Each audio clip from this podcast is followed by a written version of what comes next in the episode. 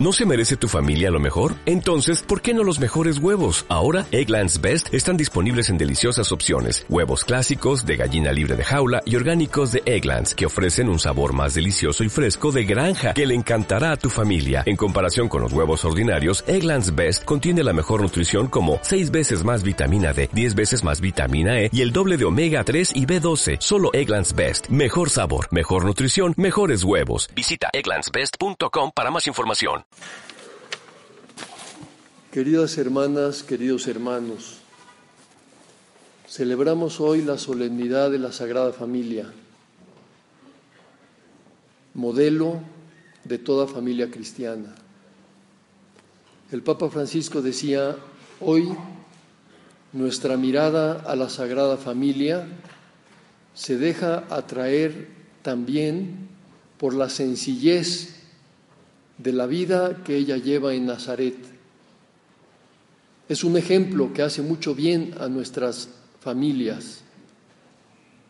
Les ayuda a convertirse cada vez más en una comunidad de amor y de reconciliación, donde se experimenta la ternura, la ayuda mutua y el perdón recíproco.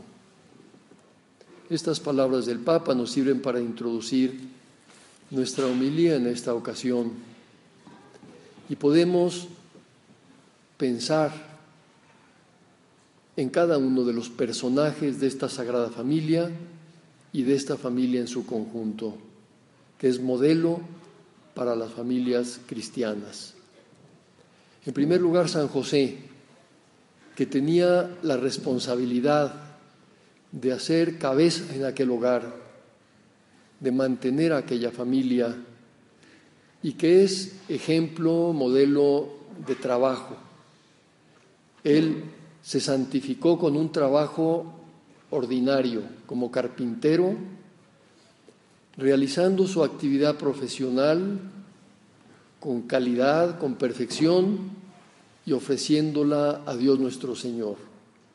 Eso es lo necesario para que el trabajo se convierta en medio de santificación para que nos santifique, que lo hagamos bien y que lo ofrezcamos a Dios, además de ponerlo al servicio de los demás. Pensemos que José enseñó a trabajar al niño Jesús.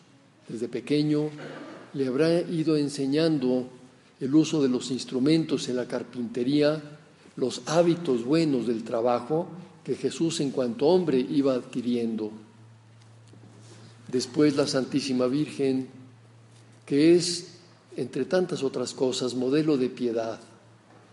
Ella, y es impresionante pensarlo, con su ejemplo y con su palabra enseñó a rezar a Jesús. Le iría transmitiendo las oraciones que ella rezaba diariamente para unirse con Dios nuestro Señor. Siendo Él Dios, en cuanto hombre aprendía también de labios de su madre las oraciones. El Papa Pablo VI, recordado por Juan Pablo II, San Juan Pablo II decía en una ocasión a los padres de familia, enseñáis a vuestros niños las oraciones del cristiano? ¿Preparáis de acuerdo con los sacerdotes a vuestros hijos para los sacramentos de la primera edad? Confesión, comunión, confirmación. ¿Rezáis el rosario en familia? Qué oportunas resultan estas preguntas para que tú, padre o madre de familia, revises si estás cumpliendo esta labor tan importante de encaminar a tus hijos en la vida de piedad, enseñándoles estas oraciones sencillas pero fundamentales para que la fe crezca, para que la fe se fortalezca. Y en Jesús podemos fijarnos, tomando en cuenta el Evangelio de hoy, en su obediencia.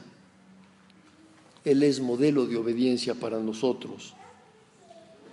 Dice San Lucas que cuando el niño cumplió 12 años, fueron a la fiesta a Jerusalén por la Pascua, según la costumbre. José y María siguen las tradiciones, las costumbres como una familia más. Y el niño se quedó en Jerusalén sin que sus padres lo supieran.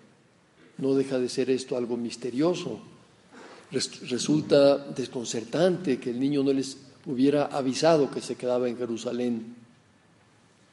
Pero es que de ahí surgiría una enseñanza más importante.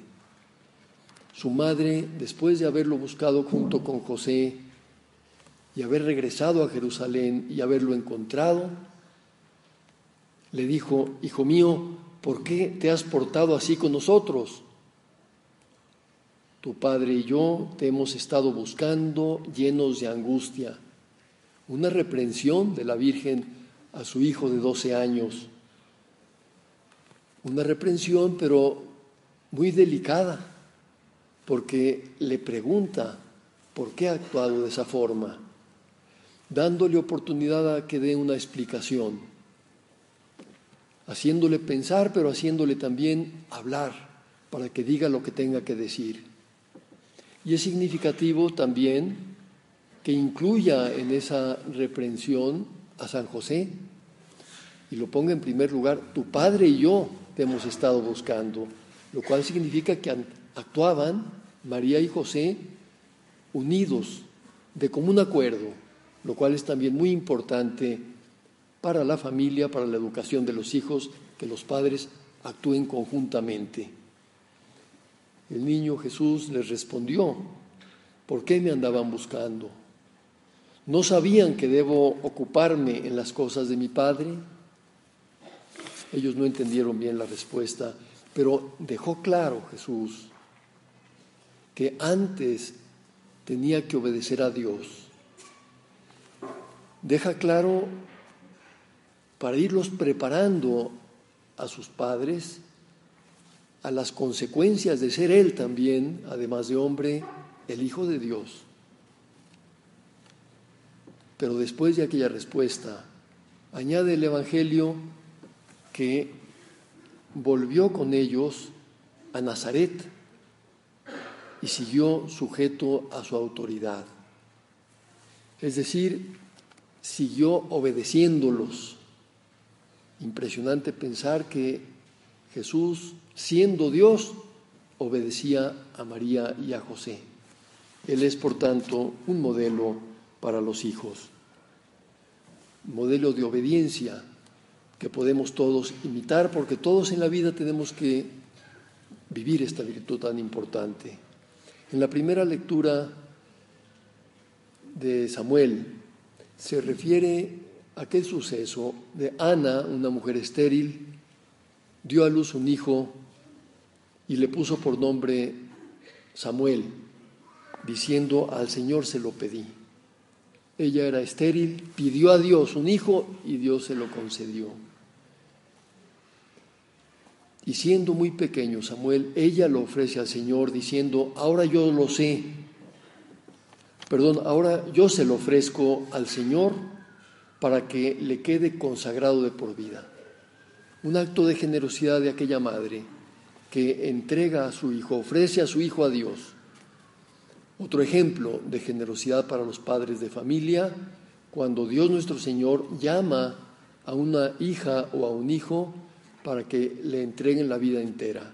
Qué importante es que los padres sepan secundar con generosidad esa entrega, esa vocación de sus hijos.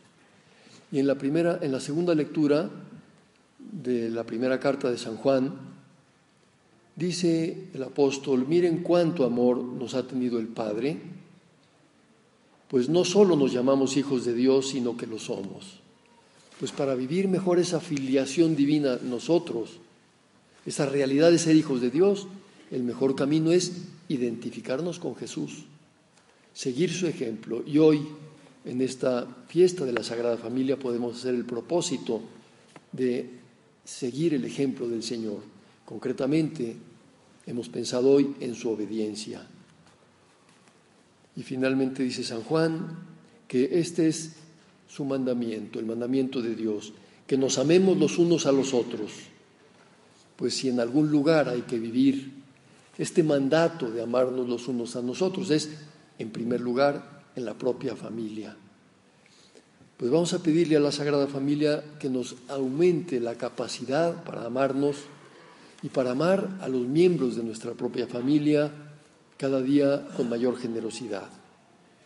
Que procuremos imitar a la Sagrada Familia y a cada uno de sus miembros, el trabajo de José, la piedad de María, la obediencia de Jesús. De esta manera se hará, realidad lo que San José María pedía para todas las familias, que fueran hogares luminosos y alegres. Pongamos pues bajo la intercesión de la Santísima Virgen y de San José los propósitos que hagamos en esta maravillosa solemnidad de la Sagrada Familia.